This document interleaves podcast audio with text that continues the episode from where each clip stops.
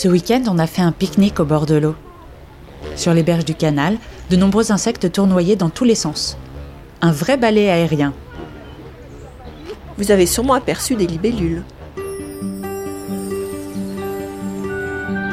Rêve de nature sauvage, saison 3. La biodiversité racontée par les naturalistes de la ville de Paris.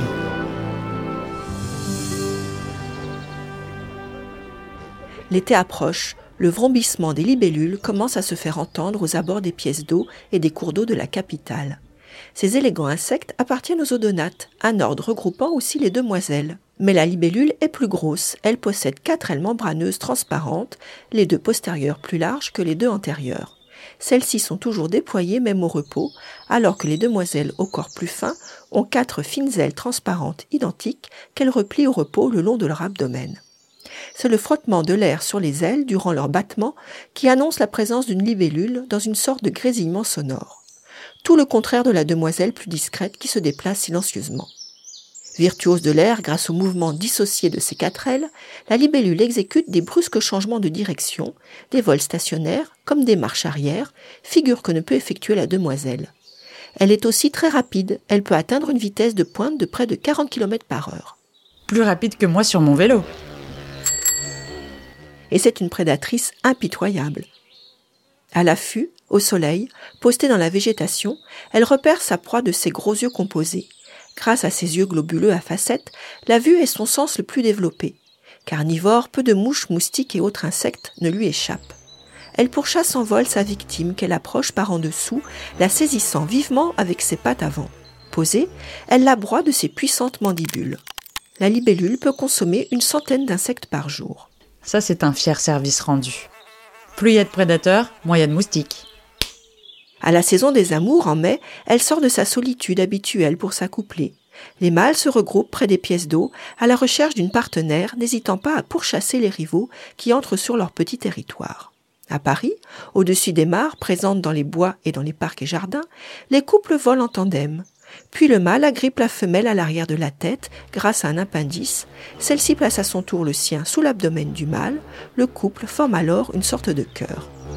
Alors que les adultes sont des animaux aériens, les larves sont aquatiques. La ponte comme le développement des œufs de libellules se font dans une eau calme.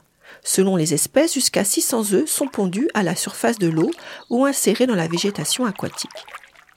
Après plusieurs mues, les larves se transforment en adultes. Selon les conditions climatiques, cela peut durer 8 mois à 3 ans. En attendant, la larve de libellule est particulièrement vorace. Elle consomme d'autres larves et insectes aquatiques, mais s'attaque aussi aux têtards de grenouilles et de crapauds. Quand elle est prête pour sa grande métamorphose, elle grimpe sur une tige à une dizaine de centimètres au-dessus de l'eau ou sur l'écorce d'un arbre à plus de 2 mètres de haut. Elle quitte alors sa peau de jeune larve, excuvie, et commence sa vie d'adulte mature mais celle-ci est de courte durée, elle meurt généralement à la fin de l'automne. Les libellules voraces sont utiles dans le milieu en participant à la régulation d'espèces. Les adultes s'attaquent aux moustiques et sous l'eau, les larves font de même, dévorant un grand nombre de leurs larves.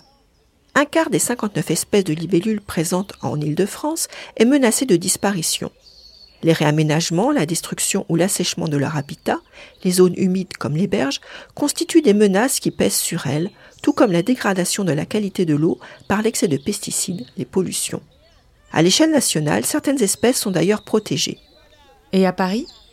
42 espèces d'odonates ont été observées entre 2010 et 2020, des chiffres issus de l'Atlas de la nature de Paris.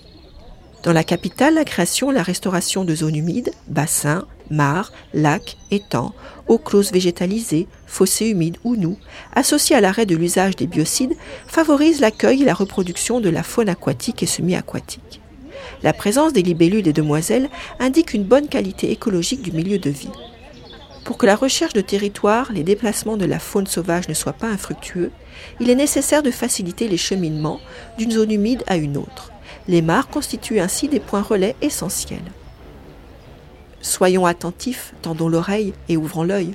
Les libellules refont leur apparition dès les beaux jours et nous offrent de fugaces mais gracieux balais aériens dans les espaces de biodiversité de la capitale.